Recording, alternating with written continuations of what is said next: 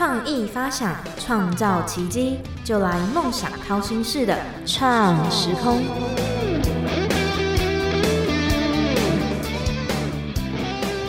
欢迎收听梦想掏心式的创时空，我是景景。近年来，大家应该都有饲养就是宠物的习惯，不管是猫咪还是狗狗，或者是宠物鼠等等。但是也因为这样子的现象，造成部分有一些流浪猫、流浪狗的现象。那我们今天特别邀请到密可斯关怀流浪动物协会的秘书长，跟我们聊聊这件事情。欢迎秘书长。大家好，我是冯立珊秘书长，怎么称呼比较？可以叫我珊珊。珊珊吗？对好。那呃，因为其实我们节目都有几个固定的提问，然后我们就特别想要先了解加来宾，就是说自己会觉得自己像什么水果或者是什么料理这样子。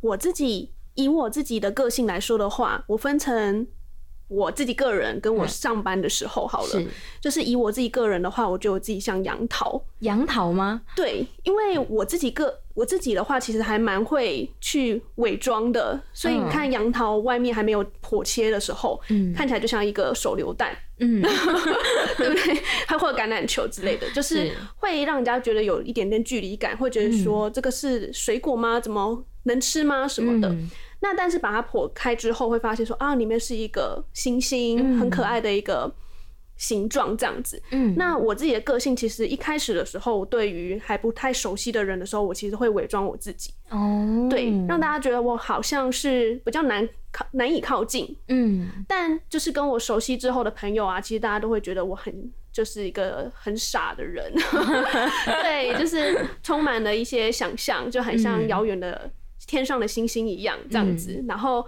一切都很梦幻这样，所以才有了米克斯这一个协会或者是中途餐厅这样子。嗯嗯那刚刚有提到在工作上的，工作上另外一个嘛，嗯对我觉得我在工作上面的话，像是番茄，番茄吗？对，因为番茄其实大家会想说它到底是水果还是蔬菜，嗯就是在于我自己个人的时候，我会觉得说我到底我的定位在哪里，我其实自己还有一点点的难以去去招架啦是。说实在的，因为呃我自己还蛮。还不太确定说，哎、我自己好像是可以当一个秘书长的一个职位嘛？嗯这一点的话，我其实，在内心里面，我还是有一点点的在挣扎，或者是质疑我自己。是所以就很像是番茄，大家会觉得说啊，它到底是水果还是蔬菜？然后自己、嗯番茄本人自己可能也会觉得有一点点的尴尬吧。所以在入菜的时候，它可以变咸的，像是番茄炒蛋，或者是泰式料理里面很常用到的小番茄也是。嗯但在一般的时候。呃的洗干净之后，其实它也可以放在桌面上面当做一般的水果。嗯那这一点的话，在我工作上面的时候，我觉得我自己还有一一直都有这样子一个小缺点，所以我会希望说，在工作上面的话，我可以更快的找到我自己的定位，然后才能带领米克斯走向更好的一个方向。嗯，那作上面、嗯或者是在出去做活动的时候，有没有就是最不想被问到的问题？所以哦，就是民众可能嗯到我们摊位的时候嘛，嗯，哎、我旁边，哎、我旁边公园有一堆耶，你要不要去抓？哦，对之类的，然后、嗯或者是说我把我家里不要的，对，呃，我可能家里养一养不想要的，直接给你们当电猫好不好？哦，对他们会认为觉得说，哦，这些猫咪给、嗯。这些狗狗或猫猫们给我们协会，算是他们的一个施舍。他们会认为觉得说，哦有一些奇葩的人啊，他们就会觉得说，哎、你们不是我们协会有一个餐厅啦，然后那个餐厅的话，我们有很多的猫猫们，嗯。然后有一些是电猫，有一些是带领养的，嗯。那比较没有。比较不知道这一个观念的民众的话，他们就会想说：，啊，我家里养一养，我不想养的话，我送给你当电猫，它很乖啊什么的。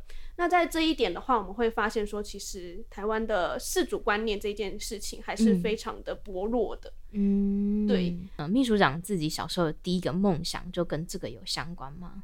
哎、没相关。没相关吗？嗯，所以你小时候的第一个梦想是什么？其实第一个梦想就是，呃，就是当医生哎、哦，真的吗？哎、有一点点相关啊。相关你说兽医吗？对对对对对。就是看那个什么，呃，怪医黑杰克。哦，对，嗯就会觉得哇，好帅哦！他可以拯救很多的无数的生命，嗯，然后并且就是带给这些濒临死亡的嗯，不管是人还是嗯动物什么的的，然后重新让他过一个新的生活，让他健健康康的去过完他这一辈子，这样子。我觉得医生是一个很有很神圣的地方，但就是脑子不使力，所以没办法成为医生。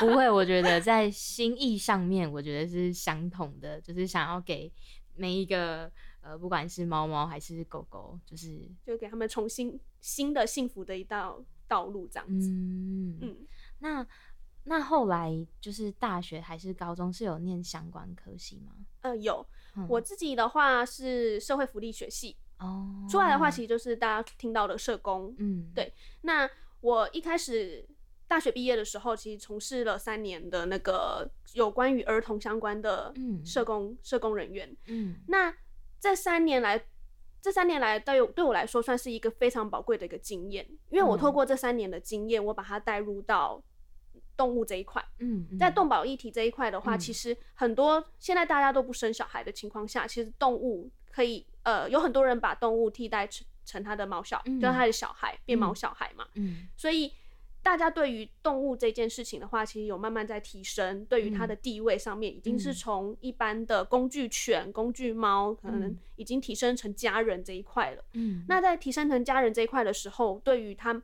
对于这些动物们的一些帮助的话，我们应该也要把它拟人化。嗯透过拟人化的方式的话，才能够去更加的去抓到这些需求，或者是呃，不管是毛小孩或者是饲主的需求。那透过我这那三年的儿童福利的一个一个经验的时候啊，就是嗯把他们带入到小小猫、小狗这一块。嗯那原因是有很多人、很多客人来到我们这边，或民众来到我们的餐厅的时候，他会问说：“哇，你们收容了这么多猫猫，那让它到处走动，它们都不会有攻击或者是互相打架的行为吗？”嗯对，那我就说，因为我们有透过一个改善，那嗯所谓的改善就是，呃，像是家福家福中心，他们就是有很多的孤儿啊那些的，嗯或者是比较弱势的小朋友，他们会嗯在他们的机构里面嘛。嗯那他对于这些比较弱势的孩子的时候，他们的安置是给他们不会因为他们是没有爸爸妈妈的，嗯。就给他们大通铺啊，大家嗯。一起睡啊，一起吃啊，什么那些的。嗯。他们有自己专属的隐私，他们会有、呃自己的房间、自己的课、课桌椅，还有书、嗯。书柜啊，他的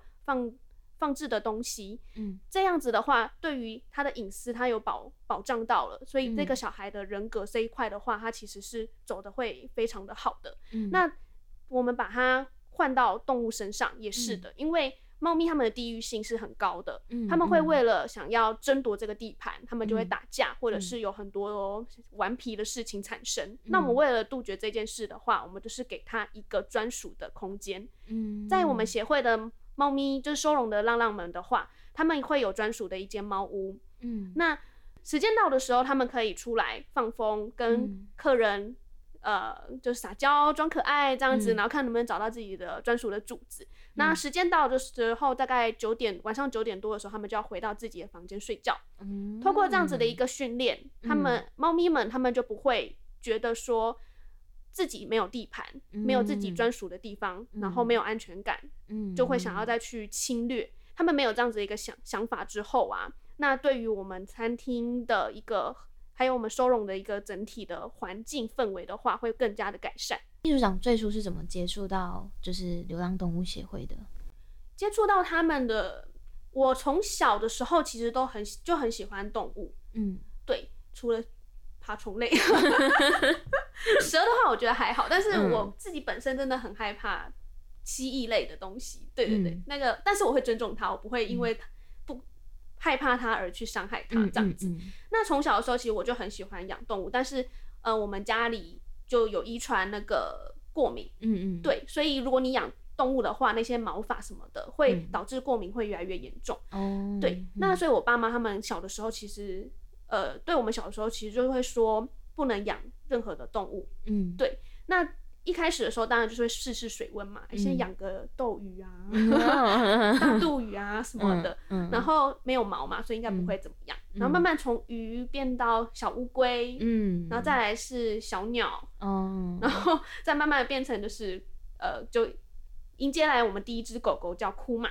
嗯对然后库玛之后迎接进来之后，其实我爸妈他们本身他们就很疼我们小，就很疼我们小孩啦。所以说实在的，他们其实嗯、不会去影响太多影响去影响我们的一些想法，所以他们就是学说、哦，如果我们能自己把他们照顾好的情况下的话，当然他们就不会去阻止了。嗯对，因为一开始杜绝养动物这件事情，其实也是对我们的身体状况嗯的考量，所以才坚决说不要养。但但嗯慢慢的这样试试水温之后，发现说，哎、循序渐进之后，我们的鼻子的过敏其实没有那么严重，然后就嗯开始养狗狗了。然后其实我爸妈他们也从反对，然后到自己也变成狗奴，哦或甚至变猫奴，对，这样子。嗯，什么样的声音或者是什么样的想法，让你想要做关怀流浪动物这一块？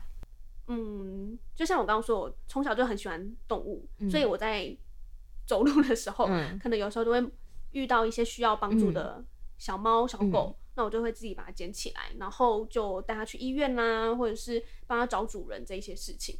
从嗯还是学生的时候，就是高高中、大学的时候，其实都有在做这样的事情。哦，那呃，做大学毕业之后，嗯其实我也一直都觉得照顾这些流浪动物们的嗯使命，就是嗯算是我的使命吧。嗯而且我也做得很开心。嗯那一个契机点是我在刚出社会的时候的第一份工作是儿童相关的一个基金会，它里面的一位主管，他其实找捡到了一只小奶猫，嗯，然后当下知道说我家里有养动物，所以就问我说我能不能帮助他？那我就说好，我试试看，因为我自己本身还没有奶过小猫嘛。嗯那当时就是把它带到办公室，那因为我们主管其实也很好，就不会嗯去说，嗯、不希望小动物出现在办公室里面，所以我就是照顾了这只毛小孩，然后最后也成功把他送养出去。嗯这样子嗯那因为这一件事情，其实我觉得说，我很希望说我自己的工作嗯是可以结合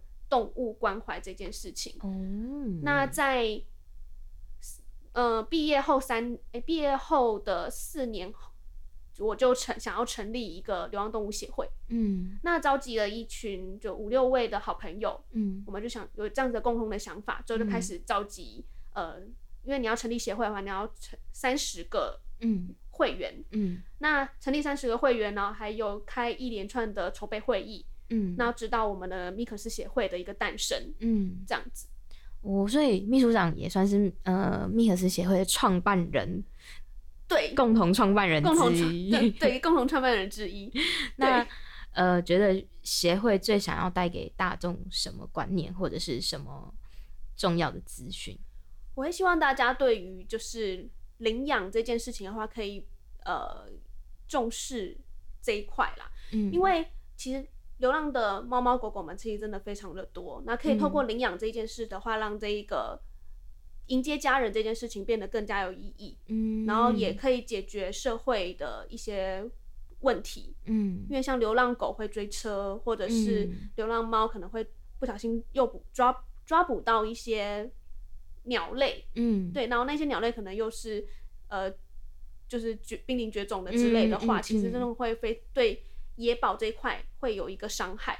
那因为人家都说流浪动物，流浪动物，那就嗯代表说它不应该流浪啊，嗯嗯，它应该要有一个家，有一个安置的地点。嗯那透过这样的方式的话，才能够呃减少这些在外滞留的动物们。嗯那还有在就是养的时候，嗯希望大家就是有想过这一关，呃，这个想法啦，就是你嗯养的时候，你就是要一辈子，而不是一时兴起觉得好可怜或者好可爱就把它带回家了。但养一养发现没有想象中的这么的粉红泡泡的话，就把它随意的丢弃。那丢弃之后，它的生活其实已经围绕在你身身边了。它在嗯出去的外面的时候，它其实没办法生存。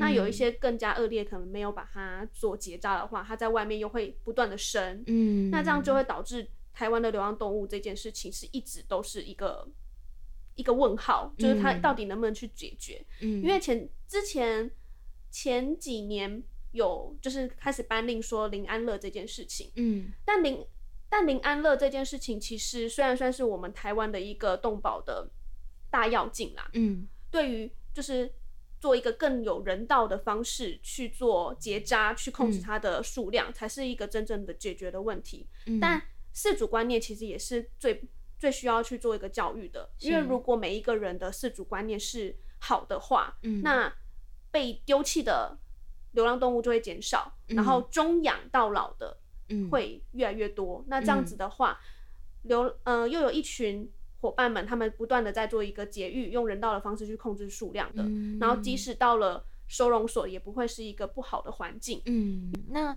有没有发生什么故事或者是什么小事件，是让你觉得在做这个协会的过程中觉得很挫折的事情？在这几年的疫情期间，嗯。算是蛮蛮打击的，嗯。因为我们是先有呃宠物餐厅，嗯，我们是先有一个浪浪中途餐厅，之后才成立协会的。但那个时间点其实都在一零六年的时候一一并做完。嗯一零六年的初期的时候，成立了呃我们的流呃流浪动物的餐厅，嗯然后在一零六年的年底的时候，成立了我们的协会。嗯在那一路走来啊，就是在成立餐厅的时候，其实一开始的时候我们没有任何的行销人才，嗯，所以会导致说我们大概有两两三个月的时间是没有那个营收是挂零的。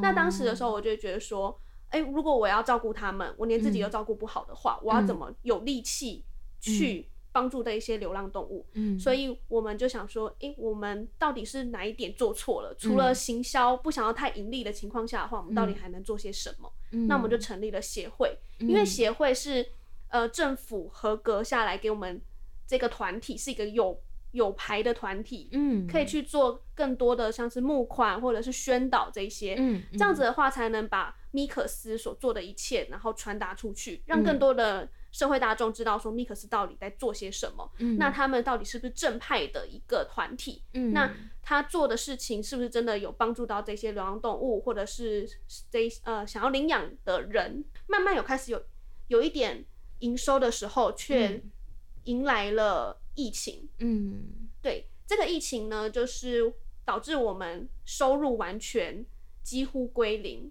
嗯怎么说呢？因为我们自己本身有一个呃，我们自己是有一个浪浪中途餐厅嘛。那其实餐厅的收入来源是蛮重要的。再来就是我们协会有放很多的，我们有放一些捐款箱在各个店家，就是认同我们米可斯做的一切的店家，他们愿意放我们的捐款箱。嗯那当时还有线上的捐款这些的，那当时就是这几个收入来源。第一，在那个疫情期间的时候，有很多店家倒闭了，嗯。所以捐款箱就都被收回来了。嗯那再来的话，就是疫情期间的时候，我们的餐厅有一度也都没没有人嗯。可以入内嘛，嗯。因为很多人会说可以开始用外送啊，但是我们其实那个餐厅并不是主打餐点，嗯。我们就是要让民众可以到一个舒适的环境，嗯。在那边可以不用因为嗯脏脏乱或者是怜悯而去领养这些毛孩子。嗯所以透过我们这样子打造了一个温温馨的环境的时候，他才可以知道说这只毛小孩在家里的最真实、最原始的样子是怎么样。嗯。那透过这样子去领养到自己心目中的毛孩子的话，他的个性才是会符合自己的，符合领养人的。嗯。对，所以导致当时我们有一度会想说，是不是就走到这一步了，嗯。就是就把它停下来了。嗯。但是会想要，嗯，会想要继续坚持下去的，其实就是因为我看到了这些毛小孩，因为如果我们真的不做的话，那这些毛小孩到底该何去何从？嗯他们可以去哪里？因为我们一开始的宗旨就是希望说，让他们有一个家的感觉，而不是一个没有温度的铁笼。再有再多的理想，你也会被现实就会做一个呃折服啦。说实在的，你没有钱，人家通常人家都会说。钱不能，钱不是万能的，但是其实你没有钱，你万万不能。你没有钱，你没办法，呃，应聘工工作人员，然后你没办法应聘这些工作人员去处理像是民众的捐款的明细，嗯然后或者是呃去照顾这些猫猫们，嗯因为有民众可能他们就会说，我我捐你物资，那为什么我要捐你钱？嗯那我们其实就会告告知说，哎、你要你要看哦，就是其实我们这样子，我们有很多的工作人员，他们为了放，他们放弃了高薪来到我们米克斯协会，嗯然后猫小孩他们不可能自己打开饲料，然后自己倒饲料嘛，所以这些其实都是要人力。秘书长是怎么看待就是领养？就是如果说要给想要领养猫猫或狗狗的人一些建议的话，你会特别想要跟他们说什么？我们以我们这边的流程的话来说，嗯。就是我们会希望说，你想要领养猫咪的话，你想要领养不管是猫啦还是狗啦，嗯。第一时间你就要先想清楚自己的观念是不是正确的。所谓的嗯。观念的话，就是，嗯、毛小孩他们并不是只，并不是，应该说毛小孩不能吃人类的食物，嗯。那是所谓的调味调味食品。嗯那如果是水煮或者那一些的情况下的话是 OK 的，但你要嗯去搜寻说哪一些食物是对猫狗或者是这些动物是有害的。如果有害的话，我们就要去避免，嗯，不要因为说你养了它，但是你在饲养观念的落差，导致这个猫小孩却断送了生命。所以在嗯领养前，在养任何生命之前，你就要去做好这个功课。养狗的话，你就是会梳毛啊；长毛猫的话，也要定期梳毛或者是做美容，要不然它们会打结打到皮肤的话，会导致它们拉扯，或者甚至是一些皮肤病的产生。嗯这些功课是要做好的，嗯，不管你要用领养或者是购买嗯。这些事情的话，就是要全部做好。那购买的话，就要做更多的功课的原因是，嗯。你要去查说这一个购买的店家它是不是合法的。嗯，如果它是非法的话，你其实是，那你只会让这个商家说，哎、这样子是有图利的，嗯。那他可以再去压榨他们后面的那些种猫种犬。嗯。那如果你选择的是一个合法的购买的团体的情况下的话，他们是在一个很棒的环境下，然后待呃生产待产，然后甚至一年内呢是没办法超过三次的产、嗯。产量的情况下的话，其实这个毛小孩跟妈妈本身，他们其实都是健健康康的。你在购嗯购买它的时候，其实你也是有保障的。嗯，对，所以我并不会去批评说想要用买的方式去买到自己喜欢的品种的人，嗯但是你真的要去做一个功课，说你嗯买的这一个品种，它需要多做哪一些保健品，给它吃哪些保健品，嗯，像。那你想要购买你喜欢的品种的话，你就要去查说这个品种的饲养的正确方式是什么，嗯不要去害到它们。哦这些生命。所以在我们协会另外一个宗旨就是你要尊重生生命。嗯，那在尊重生命这一块的话，我们也有在做像是小小照护员的一个体验营。嗯嗯那这个体验营就是我们会招收就国小以内的小朋友，嗯然后像是夏令营啦，或者是冬令营啊，然后来到我们的米可斯的餐厅或协会，然后我们先做一个事前的教育，然后并且再让他们去真正去喂食猫猫、清洁他们的猫屋、猫舍这件事情，然后从小扎根，让这一个我们未来的主人翁就是。往后的话，他们对于尊重生命这件事情是重要的，而不是嗯、事后发现说小孩他们很怕，很怕这些流浪动物，觉得啊这些流浪动物好脏，好好可怕。嗯，那透过这样的方式，是让他们知道说，哎、其实这些流浪的孩子们，他们也是不愿意的。那我们透过人的帮助，他们也会变得漂漂亮亮，然后去帮助到他们，其实也是社会大众的一个呃问题点的根除，这样子。嗯，那最后有没有特别想要介绍呃协会的什么东西，或者想要宣传一下协会？嗯，我会想要跟大家讲的事情就是说，其实有很多的民间单位，就除了哎、以协会来说的话，然后还有其他的爱八 M 啊，嗯不管不管出发点或者是你的身份是什么，嗯我们在做救援或者是中途送养什么这些的事情，真的要以自己的嗯能力为主啦。我嗯因为我在中途这件事情的时候，有很多时候看到的是一些他们本身也是爱爸爱妈，嗯。他们也是捡了很多的流浪动物，或者是朋友不想养的就丢给他，嗯，然后最后他没办法负荷的时候，他也不忍心，嗯。就是弃，就是丢到收容所什么的，嗯。所以他也是找来到我们协会，因为他看到我们协会的环境其实是很好的。嗯。那当下我会很难过的地方就是，不应该做善事的人，但他的回报却是落得这样的下场。嗯所以对于这一些默默奉奉献的爱爸爱妈们，我会想要告知他们说，你可以得，你要拿你该得的，所以你该得的就是你不应该不要这么容易的被情绪勒索。嗯，人家说啊，你不养，哎、你不帮我照顾的话，那我就丢丢回去水沟啊，我就丢丢回去收容所啊，什么那一些的。嗯，要去衡量自己的能力，不要嗯最后搞垮了自己。嗯，那适时的收一些的中途费用是合理的，嗯，而且是应该要的。嗯，没有任何人是需要被，嗯、应该说没有任何人要被去要求说我要帮你善后，帮你擦屁股，嗯那就会产生所谓的叫做半手爱心。嗯因为有些他们可能看到，哎、好可怜哦，我把它捞起来，那我就丢给一些爱爸爱妈，或者是有在养猫的朋友，嗯，这件事情都是半手爱心。嗯。那你应该要去想说，我救了他，我要救他的时候，我我要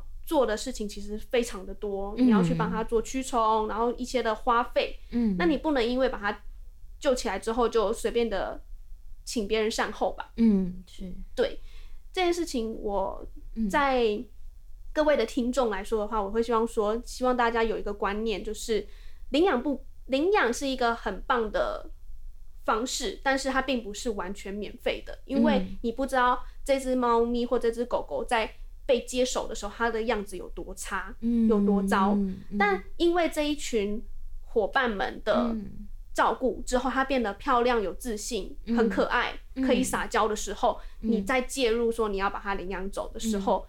那那个姿态并不是你是高高在上的，你、哦，嗯我是来施舍你，我把我把这些动物领养回去是减少你的负担。嗯。希望大家可以将心比心，就是爱爸爱妈或者是我们这些协会嗯。所在救援的这些毛小孩，到漂漂亮亮的时候的送养的时候，我们会有一连串的流程跟审核的原因，是因为我们为这只孩子所付出的，其实远远大于你所现看现在现在所看到的啦，嗯，并不是说哦，我要我要养它，你就要给我养。为嗯什么我还要这么麻烦的走这些流程？那我干脆去买就好啦。嗯哇，我每次听到这件事情，我都好生气哦。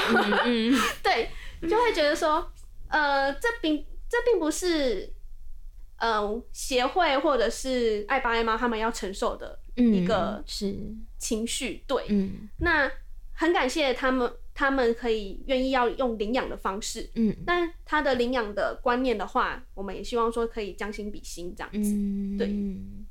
好，希望听众朋友都有听懂秘书长的话，然后今天也很开心可以邀请到呃密合斯关怀流浪动物协会的秘书长到我们的创时空的节目。